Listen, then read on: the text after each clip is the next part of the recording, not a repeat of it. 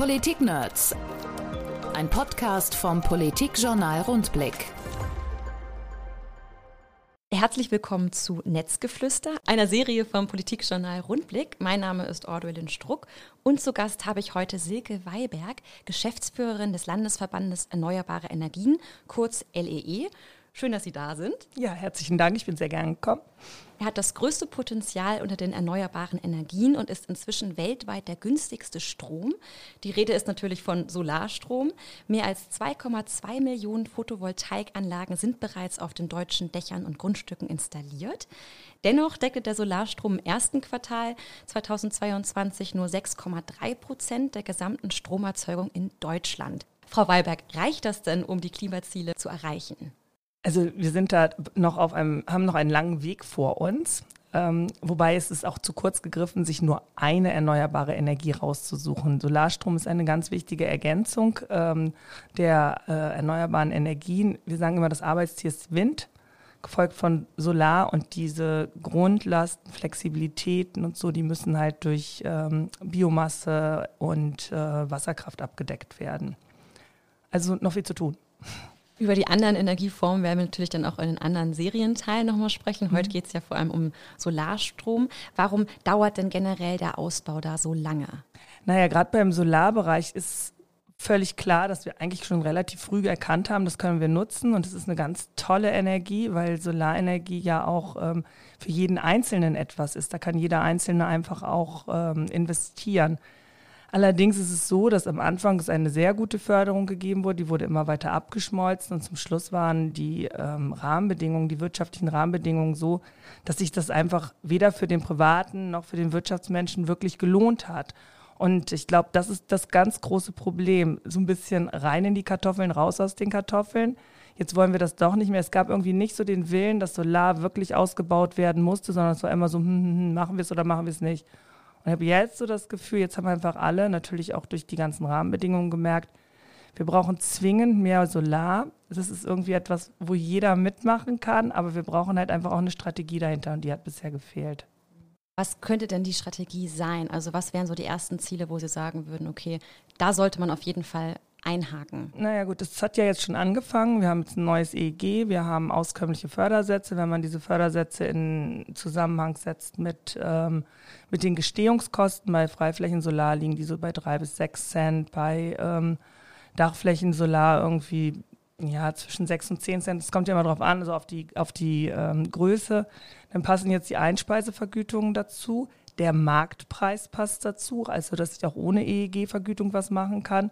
Ich habe mehr Möglichkeiten, auch bei kleineren Dachflächen brauche ich halt nicht mehr unbedingt in die Ausschreibung. Das ist alles verbessert worden. Ich kann Bürgerenergiegesellschaften gründen. Also all solche Sachen, die Investitionen tatsächlich wieder anreizen. Ganz wichtig bei Solar ist, ich kann jetzt auch eine Kombination zwischen Einspeisung also und, und Eigenverbrauch machen. Und ich denke auch, wenn wir so an den ganzen Bereich E-Mobilität denken, dann ist Solar einfach eine ganz tolle Möglichkeit, dass man so seinen Eigenverbrauch auch tatsächlich nutzt. Wenn wir da noch in den Bereich Solarthermie gehen, ähm, Wärmepumpen ist ja auch ein großes Thema. Ähm, wenn wir in den Bereich Solarthermie gehen, dann ähm, haben wir da einfach auch Möglichkeiten in anderen Anwendungsbereichen wie Warmwasserzubereitung und so, dass, dass, wir, dass wir da das nutzen. Und ich glaube, also wenn wir uns jetzt den Solarmarkt angucken im Moment, in Niedersachsen 64 Prozent der Solaranlagen sind bis 10 kW. Das bedeutet, das sind private Leute, die etwas gemacht haben. Ne? Oh, wow. Mhm. Das ist, ähm, ist wirklich Wahnsinn. Man kriegt natürlich mit vielen 10 kW auch noch schon eine Menge zusammen. Und was wir jetzt auch brauchen, ist, dass wir ähm, tatsächlich auch in den größeren Bereich kommen. Und ich finde, es sind ein paar gute Rahmenbedingungen gesetzt von EEG, hatte ich eben schon gesagt, aber ich finde auch, muss man ganz klar sagen, die Landesregierung hat mit der NVO jetzt was hinbekommen, dass es halt eine Solarpflicht auf Gewerbe gibt für landwirtschaftliche Gebäude. Ähm, wir müssen jetzt selbst auch mal ein bisschen Quark kommen, weil im Moment sind noch ein Prozent dieser Solar, äh, der, der, der öffentlichen Flächen mit Solar belegt. Also da ist echt noch richtig Luft nach oben. Gibt ja jetzt auch Ansätze dafür. Ähm, der Finanzminister hat ja jetzt schon so ein paar Strategien gemacht. Es muss jetzt aber auch, es muss was passieren. Und äh, von daher haben wir Potenzial, aber wir müssen unser Ausbautempo ja fast verzehnfachen. Also wir haben im Moment in Niedersachsen installiert, 2021 waren es 5,1 ähm, äh, Megawatt 2000, jetzt ist es schon ein bisschen mehr. Aber wenn wir unsere Ziele erreichen wollen, dann müssen wir eigentlich jedes Jahr gut drei MW zubauen. Das muss man sich mal vorstellen, wo wir stehen und wo wir hinwollen. Und äh, da braucht es Maßnahmen für. Eine, Sie hatten es ja auch schon gesagt, sind natürlich auch Solaranlagen nicht nur bei Privathäusern, sondern natürlich auch auf öffentlichen Gebäuden, aber dann natürlich wahrscheinlich auch ganz klar die Landwirtschaft. Mhm. Es gibt ja auch schon Möglichkeiten, dass man PV Freiflächenanlagen auf landwirtschaftlichen Nutzflächen irgendwie äh, machen kann. Gerade in Niedersachsen gibt es ja das Landesraumordnungsprogramm, was da zum Teil auch irgendwie dem so ein bisschen, hat man den Eindruck, einen Strich durch die Rechnung macht. Auf sogenannten Vorbehaltsflächen der Landwirtschaft dürfen keine PV-Anlagen mhm. gebaut werden. Ist das ein Fehler aus Ihrer Sicht? Muss da noch irgendwie nachgebessert werden? Also das war ein Fehler. Das ist, ähm, ich kann es natürlich auch ein Stück weit verstehen. Äh, man muss einfach sagen, in, in, Niedersachsen hatte der Wind immer den Vorrang, weil wir natürlich auch ähm, sehr gute Bedingungen für den Wind haben. Und da wurde auch einfach so ein bisschen gesagt, naja, wenn wir jetzt hier schon die Windenergie haben, dann sind wir bei BV sehr restriktiv mit den Flächen, um sie der Landwirtschaft, Niedersachsens Agrarland Nummer eins, einfach auch nicht zu entnehmen. Das ist äh, durchaus verständlich. Das kann man sich eigentlich nicht leisten, quasi zu sagen, genau. wir machen nur Wind, obwohl das irgendwie auch schon ein Zugpferd mit ist. Ja, genau. Also so und jetzt ähm, hat man da ja auch drüber nachgedacht und das neue LRP, was ja jetzt beschlossen werden soll, hat ja jetzt das Ziel der Raumordnung in einen oder wird das Ziel der Raumordnung in einen Grundsatz der Raumordnung umwandeln. Das bedeutet, dass die Kommunen über ähm, F-Pläne und B-Pläne tatsächlich in die Lage versetzt werden. Einmal kurz für unsere Hörerinnen und Hörer, was sind F-Pläne, ja, was genau, sind B-Pläne? Flächen, Flächennutzungspläne und äh, Bauleitpläne. Ne? Also das, was man sagen kann, die Kommune entscheidet, ob in ihrer Region PV kommt oder nicht kommt und auch wo es kommt. Ne? Und ähm, wir finden gut, dass es jetzt endlich möglich ist weil es gibt tatsächlich auch Möglichkeiten, Flächen zu nutzen. Also erstmal muss man sagen, die Landwirtschaft ist schon Vorreiter bei PV, weil ähm, 14 Prozent der Dachfläche ist auf landwirtschaftlichen Gebäuden. Und das kann man auch strukturell in Niedersachsen ganz gut sehen, dass ähm, so gerade im Weser-Ems-Gebiet, wo wir viele Ställe haben, da sind die allermeisten ähm, Dach-PV-Flächen oder PV Flächen und davon die allermeisten auf dem, auf dem Dach. Und auch schon länger? Also wann auch hat das schon so länger, angefangen wegen der ja. Förderung wahrscheinlich? Genau, das, das hat mit der Förderung ne? angefangen und ähm, das hat tatsächlich schon so Anfang der 2000er angefangen. Ab 2006 hat man so geguckt so, aber ähm, das hat schon relativ früh angefangen und ähm, die haben natürlich dann, als das übers EEG möglich war, haben die die Volleinspeisung gemacht. Aber ich gehe davon aus, dass viele auch überlegen, dass sie halt Eigenstrom machen können. Und dadurch, dass das verbessert ist, glaube ich, wird sich da auch noch ganz viel tun. Nichtsdestotrotz, ich hatte eben die Mengen gesagt, wir sind bei 5,4 MW und äh, wir müssen jedes Jahr ungefähr drei dazu bauen.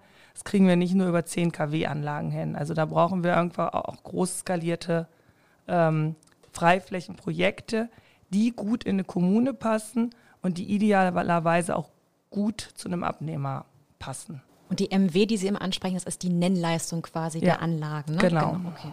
Ich möchte noch ein bisschen näher auf die Landwirtschaft eingehen. Es ja. gibt ja auch die Möglichkeit der Doppelnutzung. Gerade jetzt zum Beispiel in Bayern habe ich einige Artikel gelesen, dass ja zum Teil da schon Versuche gibt, dass man eben unten irgendwie eine Pflanze anbaut und mhm. darüber dann wirklich Photovoltaik.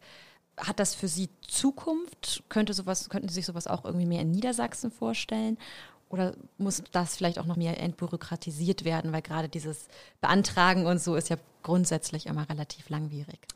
Also eigentlich ist AgriPV auch so ein bisschen Gimmick im Moment noch. Das muss man ganz klar sagen. Darüber werden wir nicht die Menge kriegen. Es ist aber auch ein Punkt, den man sich mit angucken kann.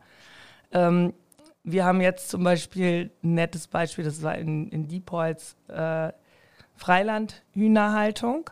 Und die brauchen ja eh immer irgendwelche Unterstände, wo sie drunter können, wenn, der, wenn der Hühnerhabicht oder sonst wer kommt und äh, der Pussat oder so. So, und das könnte man natürlich wunderbar PV-Paneele hinstellen und die sind dann halt gleich der Unterstand auch für, für die. Und ähm, da gibt es aber natürlich schon wieder eine rechtliche Grundlage auf EU-Ebene, ähm, die das nicht ermöglichen. In der Öko-Eierhaltung geht das, aber in der konventionellen Freilandhaltung geht es irgendwie nicht. Meine ah. Kollegin ist da dran, dass man ja, dass man solche Regelungen eigentlich wegbekommt. Das ist einfach Quatsch. Ne? Also das könnte man super machen. Das wäre dann nicht, nicht unbedingt Agri-PV, aber es wäre eine Doppelnutzung. Ne? Also ich habe Freilandhühner ja. Und ich, ähm, und ich habe dann halt äh, PV auf der Freifläche, wo sie sich ähm, drunter stellen können. Das, das, ist total ideal. Super ist es auch ähm, in Bereichen der Sonderkulturen. Da muss man halt einfach gucken, gerade im Obstbau, wie müssen Durchlässigkeiten von Solarstrahlen sein, dass das auch mit der Reifung und so zusammenkommt. Aber wir haben ja in Niedersachsen auch das ISFH, das Institut für Solarforschung in Hameln. Ähm, da gibt es unheimlich viele Erkenntnisse. Es muss jetzt einfach auch geguckt werden, wie man diese Erkenntnisse auch in die Praxis umsetzt und wie man, wie man etwas dahin bekommt. Die Wahrheit ist aber auch, dass bei AgriPV es so ist, dass es im Moment noch keine wirtschaftliche Anwendungsform gibt, wo, ähm, also wo PV aufgeständert wurde und dann darunter Kulturen angebaut werden, sondern in der Regel ist es so, es ist eine Kultur da und die wird überdacht. Ne? Also ähm, ich glaube, da muss man weiter gucken. Ich denke da allerdings noch so ein bisschen an andere Dinge. Ähm, zum Beispiel, wir haben ja viele Teile in Niedersachsen, die auch beregnet werden. Und ähm, wenn man überlegen würde, wie man zum Beispiel auch die Wassernutzung, die Beregnung ähm, erstmal effizienter gestaltet, dann aber auch in einem Kreislauf mit einer Antriebstechnologie Solar, ne, dass man dann halt auf einem Teil der Fläche quasi Solar hat und der Teil, wo es sich auch lohnt zu beregnen. Also, dass man da Dinge zusammengibt. Ich weiß, dass Landwirte da unterwegs sind, dass Dinge gemacht werden müssen, aber die müssen jetzt auch mal umgesetzt werden. Da muss man einfach auch jetzt mal sagen, so, wir, müssen jetzt hier mal ein bisschen ausprobieren, damit es weitergeht. Ne? Also, die Innovation muss ähm, zugelassen werden. Kommen wir ein bisschen jetzt mal zur Effizienz generell. Ja. Wir hatten es ja auch schon angesprochen, dass Windkraft momentan trotzdem noch irgendwie das Zugpferd ist. Eine Hürde ist ja, dass man den Stromverbrauch relativ schlecht planen kann, weil es einfach immer solche Peaks gibt und man kann ja auch relativ schlecht planen, wann scheint jetzt eigentlich die Sonne und wann nicht.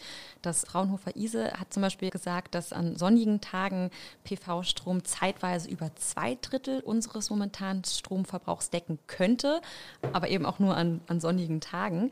Um die Effizienz jetzt zu steigern, haben wir darüber geredet, könnte man überlegen, noch mehr PV-Anlagen einfach zu bauen. Der Wirkungsgrad muss sich sicherlich erhöhen und man kann natürlich überlegen mit der Energiespeicherung, Sie hatten ja auch schon das Auto so ein bisschen angesprochen. Wie weit ist man denn bei der Speicherung?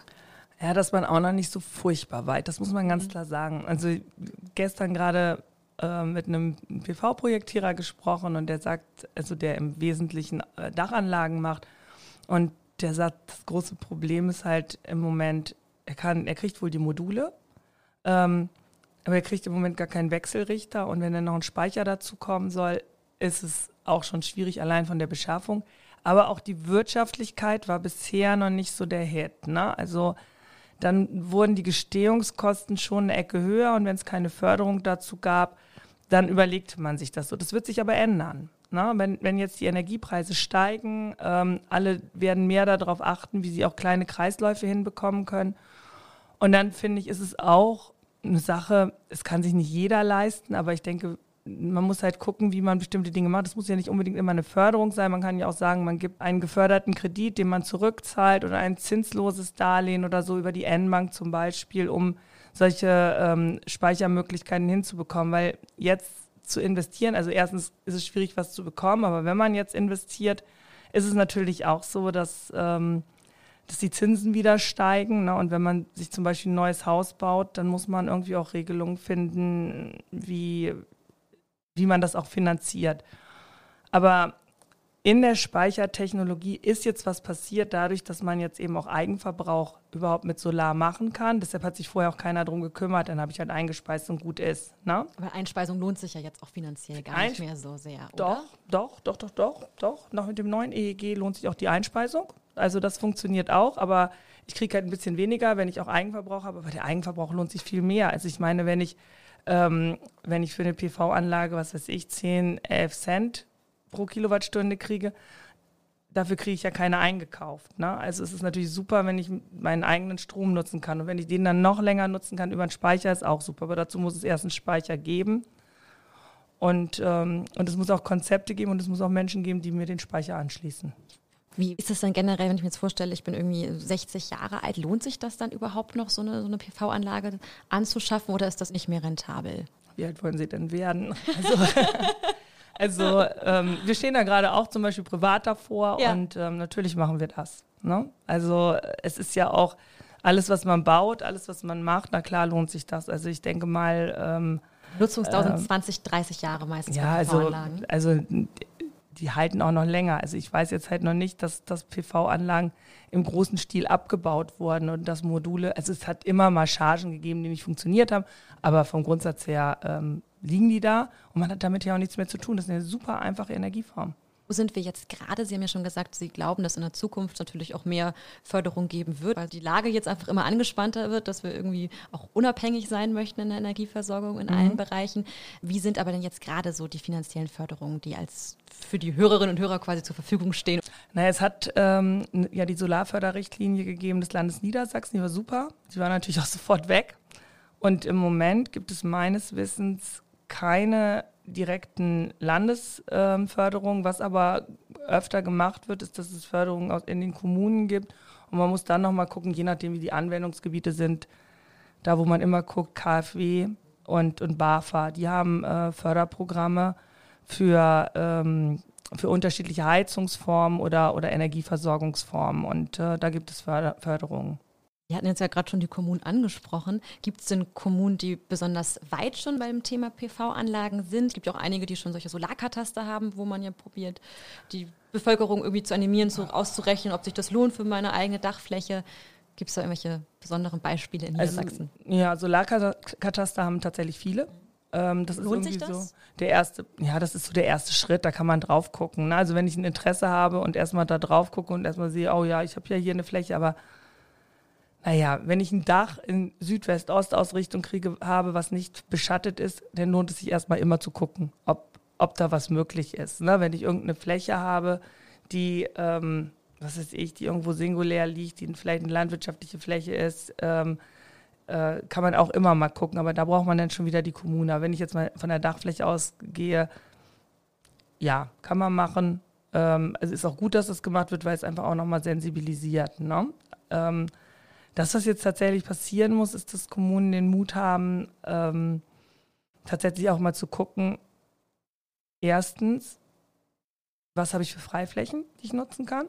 Und ähm, da ist äh, die Gemeinde Lachen, Samtgemeinde Lachendorf hier in Niedersachsen wirklich vorn dabei. Landkreis Celle. Landkreis Celle, genau. Samtgemeinde Lachendorf, die haben ja eine Fabrik, Papierfabrik und die ähm, und da werden jetzt 40, über 40 Hektar Solar ausgewiesen und da gibt es dann halt auch direkt ein Konzept mit der Versorgung der Fabrik und so, ne? Und das ist ähm, läuft, ist äh, scheinbar sehr gut gelaufen, gibt es eine große Einigkeit auch in der Kommune, das zu machen und ähm, da die Flächen auch im benachteiligten Gebiet wohl liegen, ist auch der landwirtschaftliche Wert da nicht so, also so, dass, dass alle da eine Einigkeit haben und ich glaube, das müssen jetzt nicht alle gleich 40 Hektar ausweisen, aber ich glaube, das ist irgendwie so der Schritt, dass die Kommunen gucken, was habe ich für eine Abnehmerstruktur, was habe ich für eine Struktur an, ähm, äh, an erneuerbaren Energien, wo könnte da PV reinpassen und, und dann halt überlegen, welche Flächen ausgewiesen werden. Natürlich auch in Absprache mit dem Landkreis, letztendlich genehmigt der ja auch die Pläne.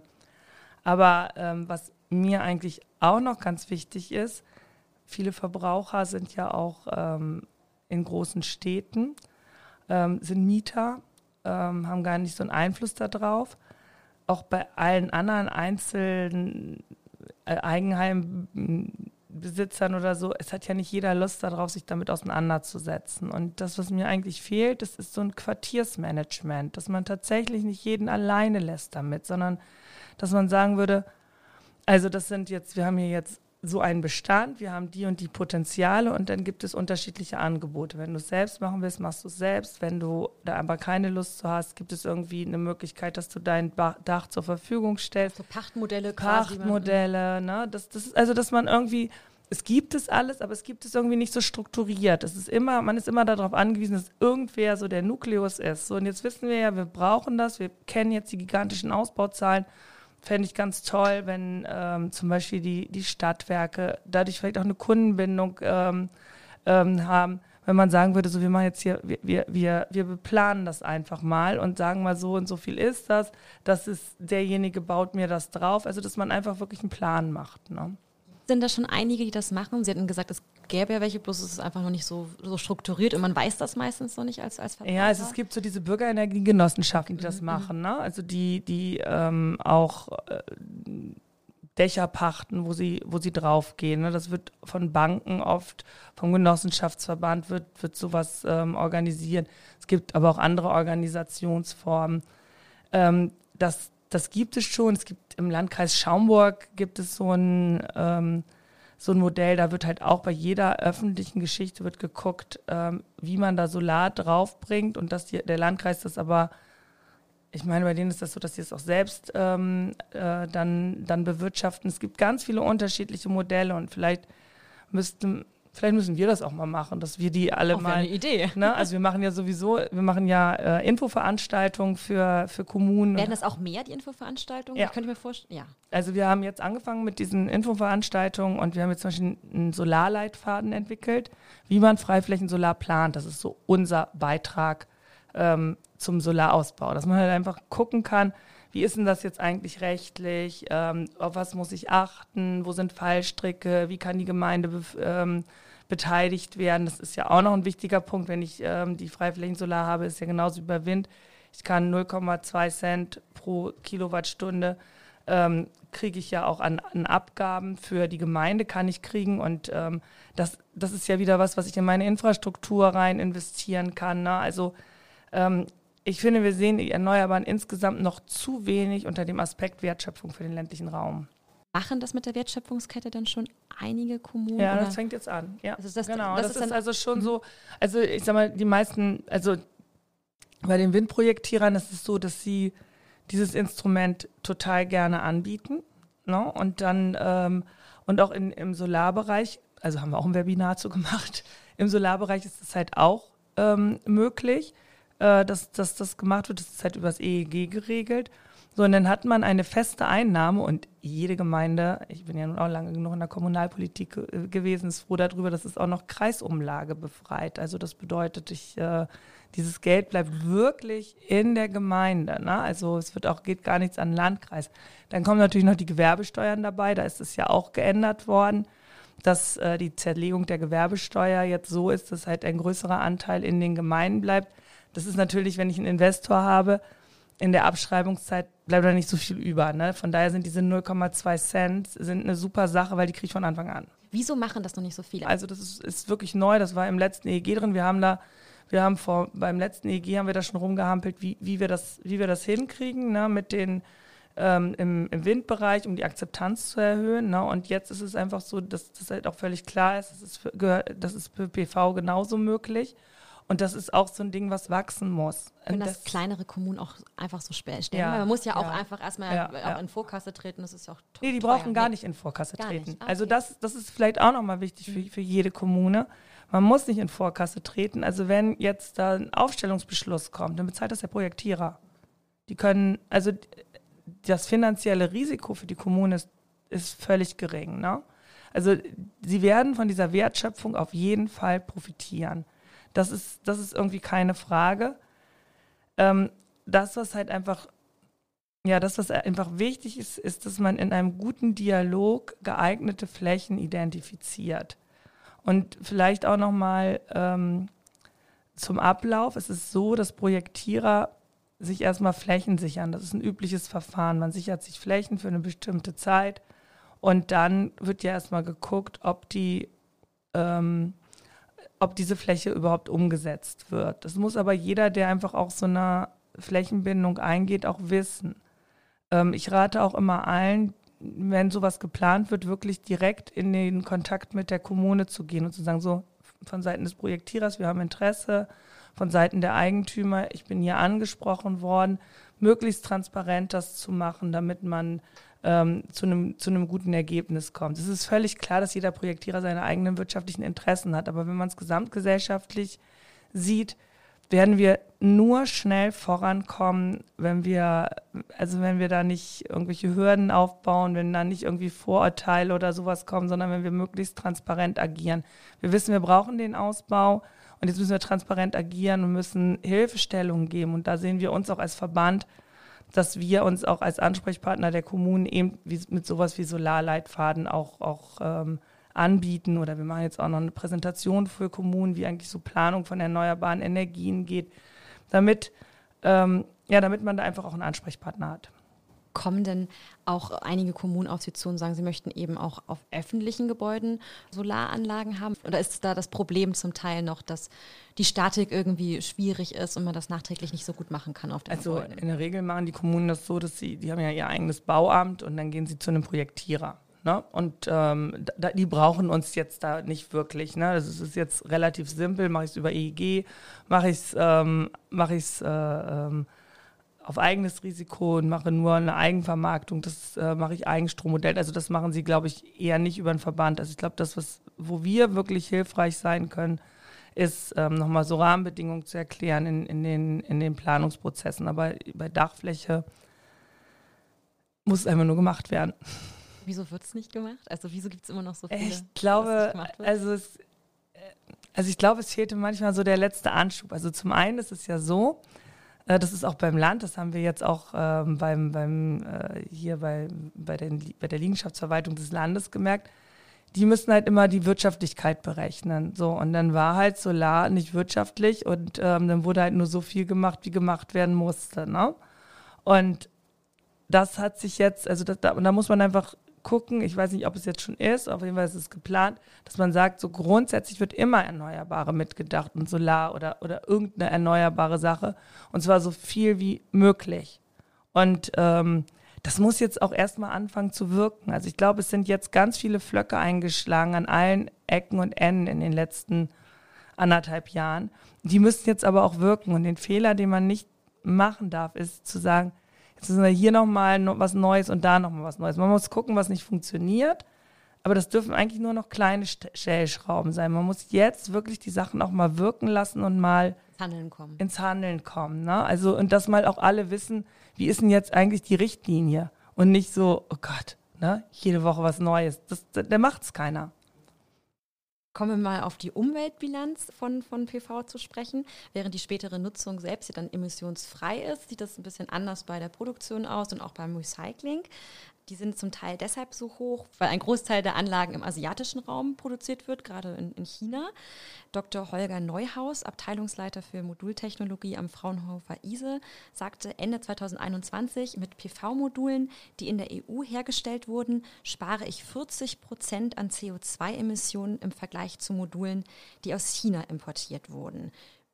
Wie sind denn gerade die Zahlen mit PV-Anlagen, die in Deutschland produziert werden, beziehungsweise wieso ist es nicht mehr? Naja gut, das, das ist halt einfach das, dass es keine Stringenz in der Politik gegeben hat. Ne? Also wir haben wir es erfunden ne? und ähm, bei uns gab es gerade so im, in Sachsen gab es ja so richtig Mecker, ne? Sachsen, Sachsen-Anhalt, da gab es ja unheimlich viele Firmen und die sind dann alle über die Wupper gegangen, weil... Ähm, Warum? Können wir nochmal genau nochmal Ja, die sind, die sind, genau. 2010, so in den 10er Jahren war das? Ja, also, also erstens, weil natürlich dann ähm, viele Module ähm, aus, aus ähm, Asien auf den Markt kamen, die waren, die waren einfach billiger. Ähm, also weil es ja einfach keine CO2-Bilanzierung gibt für, für den Weg, den, den äh, sie hierher zurückgelegt äh, haben. Und weil wir halt einfach ausgestiegen sind aus der gesamten PV-Förderung, weil es da nicht mehr lohnend war. So, erst waren sie nicht mehr lohnend in, äh, in Deutschland, ähm, sie zu bauen von den ganzen Produktionskosten. Und dann sind wir irgendwie so ganz ausgestiegen. So, und da sind sehr viele ähm, innovative Firmen sind tatsächlich, mussten leider schließen. Es gab aber auch ein paar Firmen, die übernommen worden sind und ähm, die jetzt auch noch produzieren. Aber die produzieren zum Teil in Deutschland und Europa, aber auch ein, von denen produziert ein großer Teil in, in Asien, weil einfach die Stückkosten geringer sind und ähm, von daher und die Ökobilanz nicht eingerechnet wird. Ne? Das, das muss man ganz klar sagen. Qualitativ gibt es da auch Tests und ähm, da gibt es qualitativ nicht den Riesenunterschied. Ne? Also wenn man jetzt sagen würde, oh, da kommen die billigen Module aus Asien, ne? dann nehme ich lieber was Hochwertiges aus Europa und dann weiß ich, dass ich was Gutes habe. Das kann man so nicht sagen. Ne? Also es gibt sie hier und dort, dass sie gut sind. Und es sind halt viele Firmen, die halt aufgrund der Produktionskosten äh, in Asien äh, produzieren. Aber ähm, wichtig wäre, und ich glaube, da kommt jetzt auch, das sehen wir ja, ne? also wir, wir, wir haben ja jetzt mit in der Logistik tatsächlich auch so unsere Probleme. Wenn wir jetzt überlegen, dass wir die Kohlekraftwerke wieder angestellt haben, dass dann irgendwie logistisch hier die Kohle aus Südafrika und was weiß ich nicht wo kommt.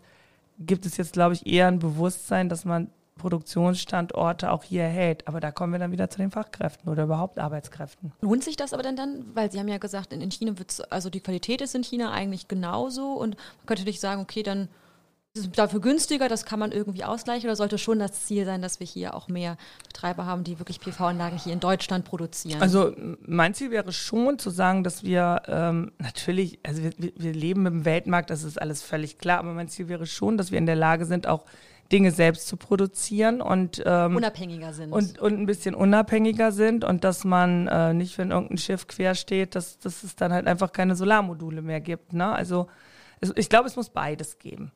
Ne? Und ähm, ja, es, es lohnt sich zum Teil natürlich auch hier zu produzieren.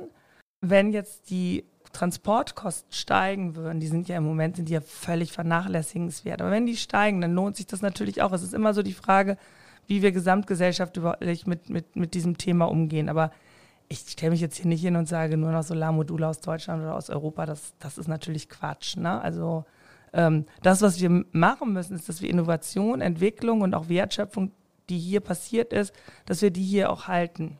Und dass das langfristig ist, weil sonst gibt es keine Menschen, die sich in diesen Bereich rein orientieren. Eine Herausforderung hatten Sie auch schon gesagt, das ist einfach der, der Handwerkermangel. Wer, wer schließt denn überhaupt die Geräte an? Gibt es da genug Menschen überhaupt in Deutschland, überhaupt die das nicht. können? Nee. Nö.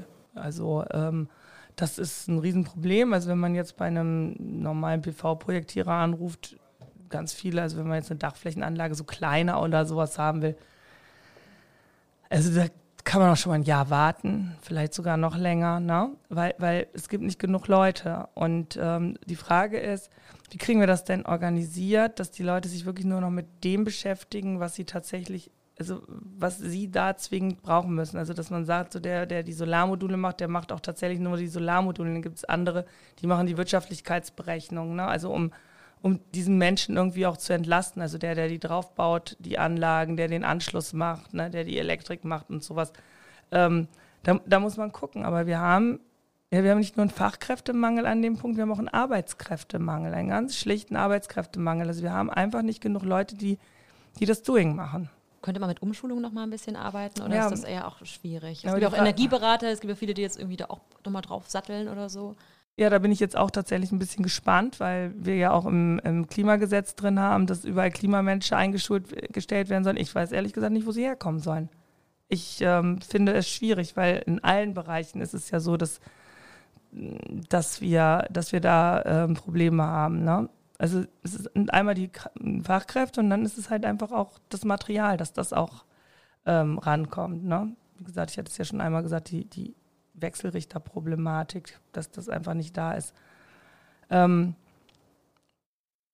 ich habe da im Moment nicht die Lösung. Also die Lösung ist, kann nur langfristig angelegt sein, dass man sagt, es ist attraktiv, man weiß, dass man sich in diesen Bereich rein ähm, entwickeln kann, dass man da rein investieren kann und es ist nicht dann mal eben wieder los, weil man sieht es ja bei den Projektierern, die diese ganzen Dachflächen gemacht haben, die hatten bis 2011 unfassbar viel zu tun und dann kam nichts mehr. So, und dann haben sie ihr Personal abgebaut. So, und sowas darf halt nicht mehr passieren. Ne? Weil das Material ja auch kostbar ist, jetzt gerade ja auch noch kostbarer geworden ist, weil wir eben in vielen Bereichen einfach eine, eine, Knappheit haben, sollte ja auch vielleicht ein Fokus sein, auch auf spätere Recycling. Klar, jetzt so Solaranlagen, hatten wir ja schon gesagt, können auch mal, je nachdem natürlich, so 20, 30 Jahre halten.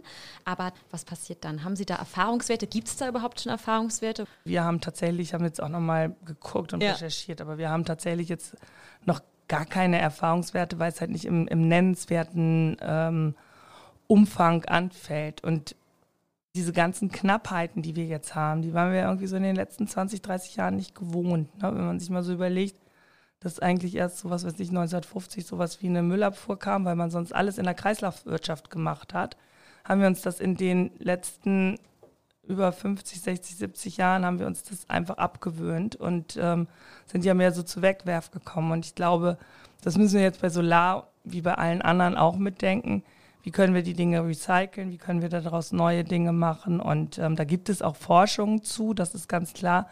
Aber dass man jetzt so sagen kann, das ist jetzt schon in der großen Anwendung, das, das ist noch nicht so, weil einfach der Bedarf noch nicht so da war. Wenn das Ding liegt, dann hat man eigentlich nur nach der Förderdauer geguckt.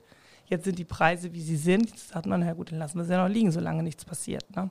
Kommen wir nochmal zu einem anderen Thema. Es gibt ja diesen, diese Angst auch immer noch von einigen, dass sie sagen, hm, wenn ich eine PV-Anlage auf dem Dach habe und die brennt, dann kann die Feuerwehr das gar nicht löschen. Oder generell diese Entflammbarkeit. Wie sehen Sie das? Also da gibt es keine Erfahrung, dass es jetzt, ähm, also dass es jetzt überdimensioniert hohe ähm, Brandgefahren gegeben hat durch Photovoltaikanlagen. Also ich glaube, da kann man sehr beruhigt sein. Immer wenn man irgendwas mit Elektrik zu tun hat, kann natürlich was passieren, aber das kann auch bei einem ganz normalen Hausanschluss oder so passieren. Aber es ist jetzt nicht so, dass man sagt, so, wenn ich eine PV-Anlage habe, dann wird auch meine Feuerversicherung nicht immens höher oder so. Das, das ähm, ist alles in einem, einem ganz normalen Rahmen. Und ähm, es gibt ja jetzt mittlerweile auch mehr Erfahrungswerte. Wie geht man damit um, wenn eine PV-Anlage ist? Da wird Feuerwehr ja auch drauf geschult. Und ähm, äh, das, sind, das sind Dinge, die wirklich vernachlässigenswert sind. Also ich glaube, das ist auch wichtig für jeden, der sich mit dem Gedanken auseinandersetzt, eine PV-Anlage zu machen. Da braucht man sich echt keine Sorgen machen. Sie haben schon einiges angesprochen, was, was sich irgendwie alles ändern könnte. Die, das europäische Klimagesetz hat sich ja zum Ziel gesteckt, dass wir bis 2050 klimaneutral sind und dass ähm, bis 2030 die Emissionen um mindestens 55 Prozent reduziert werden sollen. Damit das auch erreicht werden kann, werden ja gerade unter anderem die Klima- und Energierechtsvorschriften überarbeitet und so weiter. Vielleicht nochmal runtergebrochen, wie sollte sich die neue Landesregierung verhalten? Was kann überhaupt die Landesregierung Niedersachsen da überhaupt leisten und was ist echt einfach mindestens auf, Deutsch, auf, auf deutscher Ebene zu betrachten, wenn nicht sogar auf EU-Ebene? Also ich glaube, es sind jetzt ein paar ähm, Maßnahmen gemacht worden, die, ähm, die jetzt halt einfach in die Umsetzung müssen. Klimagesetz hatte ich angesprochen, NBO hatte ich angesprochen, ja. Ähm, wir, wir, stehen schon dazu, dass auch ähm, bei Neubauten, Privatbauten, dass dort auch PV ähm, äh, verpflichtend wird. Und dann wäre eine Aufgabe einer neuen Landesregierung zu sagen, wie wälzt man das nicht unbedingt auf den Häuslebauer ab, ne, sondern wie kann man dann halt einfach auch eine Förderung hinbekommen, die, ähm, die unabhängig vom Hauskredit ist. Also dass ich jetzt zum Beispiel von der N-Bank oder so einen Kredit auflege, der nicht auf die Hausfinanzierung, also der nicht ähm, durch meine eigenen Sicherheiten abgedeckt sein muss für die PV-Anlage. In der Regel ist es völlig unproblematisch, weil ich, weil, ähm, weil es das Ganze trägt, aber wenn man dann halt so am Limit ist und dann hat man diese Verpflichtung und kann dafür, was weiß ich, nur eine Fensterklasse einfacher nehmen oder so, dann ist man ärgerlich auf sowas, sondern das müsste, also man muss auf der einen Seite sagen, es, es muss gemacht werden, aber man muss es auf der anderen Seite auch immer flankieren. Also damit, ich glaube, auch die Begeisterung für die Erneuerbaren noch in der Bevölkerung bleibt und es nicht als Drangsalierung empfunden wird. Ähm, und dann müssen die Kommunen einfach gucken. Also fast alle Kommunen haben Klimapläne gemacht ähm, aber sie müssen noch stärker gucken, wie sie in die, in, die, in die Umsetzung dieser ganzen Geschichte reinkommen. Also aus meiner Sicht darf es eigentlich keine Versiegelung von Flächen mehr geben, ohne dass man überlegt, welche erneuerbare Energie ist äh, bei diesem Bauwerk zu nutzen.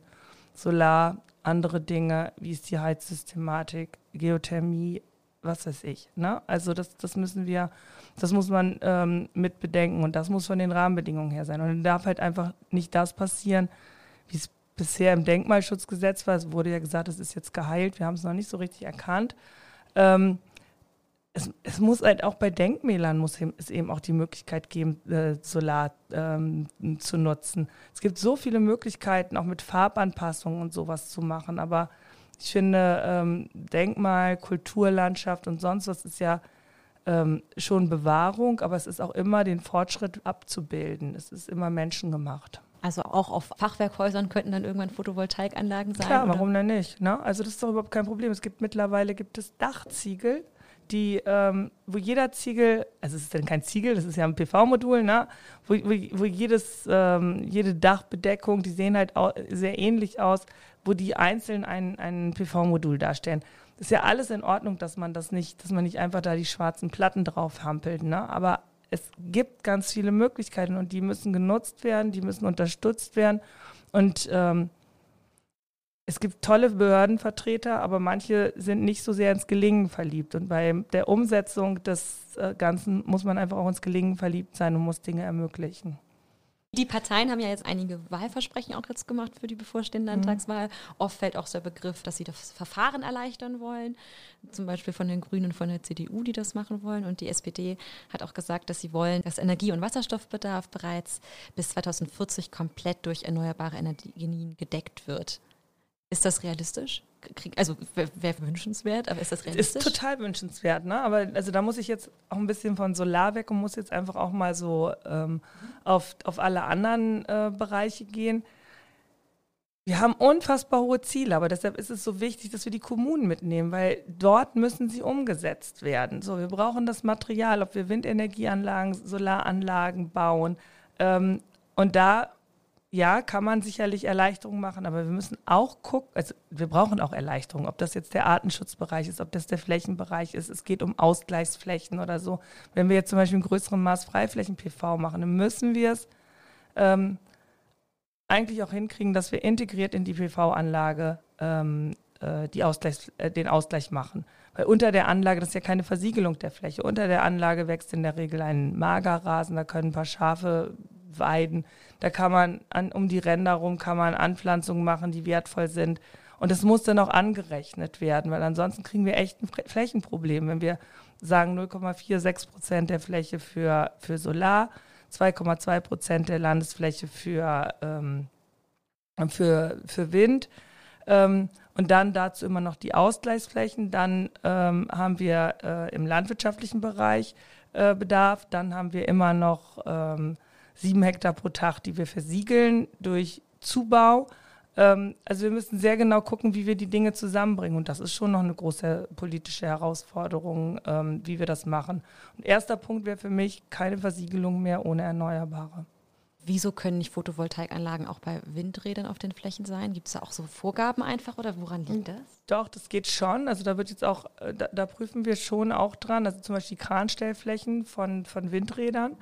Ähm, das wäre schon sehr interessant. Und da muss man einfach noch gucken. Ich glaube, dass das, was wir nicht unterschätzen dürfen, ist gerade bei Freiflächen-PV, was wir mit den Anschlusskosten machen. Das Mittelspannungsnetz ist sehr voll. Dann muss man ins Höchstspannungsnetz rein und dann sind die Anschlusskosten sehr hoch. Dann braucht man sehr große skalierbare Flächen, äh, also sehr große Flächen, damit sich das überhaupt lohnt. Dann ähm, da muss man jetzt einfach gucken, wie kann man das erleichtern? Ne? Wer trägt dann überhaupt welche Kosten, ne? wenn wir das wirklich da drin haben wollen? Ja, Anschlusskosten und Anschlusskosten ans Netz. Quasi. Ans Netz, mhm. Anschlusskosten ans Netz. Ne? Und, und das muss man tatsächlich nochmal betrachten, ähm, äh, wie, wie man damit umgeht und wie das halt auch einfacher geht, dass, ähm, dass man den Netzzugang hat, aber dass man auch das gesamte Netzsystem, das muss ja auch stabil gehalten werden, wie man das macht das bisher denn stabil genug? Hält das jetzt doch alles aus oder muss das Netz langfristig eh nochmal irgendwie bearbeitet werden? Weil wenn immer mehr meinetwegen Solarstrom auch eingespeist wird, ist es irgendwann zu viel. Naja, das ist ja jetzt schon so. Da gibt es ja dieses schöne Redispatch, ähm, dass man dann halt abschaltet, das eben um die Netzstabilität zu, zu erhalten. Aber ähm, ja, es braucht einen Netzausbau. Aber was auch schon lange bekannt ist, ist, wenn man viele dezentrale ähm, Abnehmer hat und nicht so weit transportieren muss, ähm, dann kann man ähm, beim Netz, also dann, dann kann man die Netze durchaus entlasten. Und da ist ja jetzt schon ein Schritt getan worden, dass wir in Richtung Eigenverbrauch gehen. Also dass halt, wenn ich es produziere, ich es auch selbst nutze. Ähm, damit gehe ich ja schon mal ins Netz, gehe ich ja schon mal nicht ins Netz rein. Und ähm, das muss man vielleicht auch noch mal im größeren Maße gucken, ne? wie, ich, wie ich regionale Kreisläufe aufbauen kann, die Abnahme und ähm, äh, Erzeugung zusammenbringen. Das, wir machen uns im Moment viel zu wenig Gedanken darum, ne? wann, wann ist eigentlich die Energie da, ne? wann kann ich eigentlich was machen. Also es gibt ja an der Abnehmerseite ist ja völlig egal, ob ich nachts meine Waschmaschine anmache oder ob ich sie tagsüber dass anmache. Dass man dem einfach sich mehr bewusst genau. ist und nicht sagt, okay, wenn ich meine Waschmaschine läuft, mache ich noch einen Kaffee nebenbei und noch das und das. Ja, oder man muss es einfach wissen, wann viel Strom da ist und wann es nicht. Ne? Also da gibt es ja auch durchaus in der Abnehmerschaft Technologien, wo, wo Dinge, wo man Dinge regeln könnte. Ne? Wir reden jetzt sehr viel über den Privatbereich. Die allergrößten Abnehmer sind natürlich die Industriekunden. Ne? Und ähm, äh, da muss man tatsächlich auch darüber, darüber reden, wie macht man dann die, die Speicherung, wie geht man auch mit dem, mit dem Wasserstoff um, der aus erneuerbaren Energien ähm, hergestellt wird. Ich denke, dass also das bleibt wirklich ein sehr wertvoller Stoff, der Wasserstoff, wo man erstmal gucken muss, dass man ihn in der, in der ähm, in, der Produktion nutzt und dann sehr genau gucken muss, wo man ihn energetisch einsetzt. Also wir werden, ja, wir werden einfach noch sehr viel forschen müssen und ich glaube, das, was Politik leisten kann, ist eine Ergebnisoffenheit zuzulassen und sich wirklich an, an wissenschaftlichen Erkenntnissen zu orientieren und nicht zu sagen, so und so muss das sein. Ja, also so viel Agri-PV machen wir und dann sagen wir aus der Praxis, ah, damit kommen wir irgendwie nicht so richtig weiter. Vermissen Sie diese Ergebnisoffenheit so ein bisschen? Ja, ich vermisse die schon öfter. Das ist, ähm, Woran schon, liegt das, dass das fehlt? Naja, ich, ich denke immer so, dass das, ich meine, man ist ja auch, in, das ist ja auch völlig in Ordnung. Man ist in einer Partei und dann hat man auch bestimmte Ideen, die man umsetzen will. Ne? Und ähm, wenn man sagt, so, ja, wir müssen Erneuerbare und Naturschutz zusammenbringen, ähm, das ist halt unsere Programmatik, dann ähm, vergisst man vielleicht die Landwirtschaft. Wenn man sagt, ähm, wir brauchen Landwirtschaft und ähm, dann müssen wir den Naturschutz irgendwie noch berücksichtigen, dann ist es halt ein bisschen schwierig, wie wir die Erneuerbaren noch unterbringen. Dann ist man halt vielleicht kritischer gegenüber der Freiflächen-PV. Das liegt schon so ein bisschen einfach auch im Ursprung be begründet. Und ähm, wir gehen jetzt halt einfach so daran, dass wir versuchen, diese Interessen insgesamt zu betrachten. Und wir erleben eigentlich auch, dass die Leute vor Ort das eigentlich ganz gut können. Ähm, und wir wünschen uns einfach, dass in der Politik viel zugehört wird und überlegt wird, was man denn davon umsetzen kann. Aber die Not macht jetzt schon sehr erfinderisch. Aber manche schnelle Ankündigungen, egal ob in Berlin und in Hannover, ähm, muss halt auch mit den rechtlichen Sachen unterlegt werden. Und das fehlt manchmal noch. Also, dass, ähm, dass das auch zügig geht. Und ähm, wir können immer nur sagen, wir helfen sehr gerne, ähm, aber man muss uns auch lassen wird dann halt Konflikt bewährt, wenn es gerade bei PV darum geht, machen wir es in der Freifläche, wo machen wir es in der Freifläche, wie viel machen wir in der Freifläche ne? und ähm, wie machen wir es mit den Ausgleichsmaßnahmen, ähm, wie machen wir es mit der Landwirtschaft, wie machen, wie, wie, wie machen wir das mit den Entscheidungen? Und das ähm, und da müssen wir halt, das können wir nur im Dialog lösen. Und ähm, das jetzt gerade im Rundblick gelesen, die Politik kommt ja immer mehr in die Dialogprozesse und ähm, hier ist er halt auch total wichtig und ähm, wir sind da immer dabei, dass wir, dass wir da auch wirklich einen Dialog machen. Und wir haben noch ein bisschen zu üben in Niedersachsen, weil wir ja wirklich kaum Freiflächen-PV haben. Äh, das liegt natürlich daran, dass der PV-Ertrag 20 Prozent unter dem in Bayern, Baden-Württemberg liegt. Also sind die schon eine Ecke ähm, weiter, weiter voran. Genug Fläche müssten wir ja eigentlich in Niedersachsen theoretisch. Ja, das kommt drauf haben, an, wie man es sieht. Okay. Ne? Also es ist immer so, ich sehe das auch so, ne, dass wir genug Fläche haben müssten, wenn wir es wenn geschickt angehen. Ähm, aber da gibt es halt durchaus unterschiedliche Meinungen drüber. Ne? Also es, es gibt die Angst der Landwirtschaft, dass wir ja auch immer weniger ähm, eigen, also die Landwirte bewirtschaften ja immer weniger eigene Flächen und immer höheren Pachtanteil. Und da gibt es irgendwie die Angst, dass gesagt wird, naja, und die, die dann halt ihre Fläche verpachten und von uns kriegen sie 500 Euro und für PV kriegen sie 3000 Euro, dann wissen die ja auch, was sie machen. Und deshalb ist die Botschaft einfach so einfach ist es ja nicht. Ne? Es muss über, die, die Gemeinde muss letztendlich mit Genehmigung des Landkreises auch tatsächlich die Umsetzung machen. Dann bedanke ich mich ganz, ganz herzlich für Ihre Zeit und für den ganzen spannenden Input. Vielen, vielen Dank. Ja, ich bedanke mich auch. Es hat mir viel Spaß gemacht. Freut mich zu hören. Politik Nerds. Mehr Infos unter rundblick-niedersachsen.de.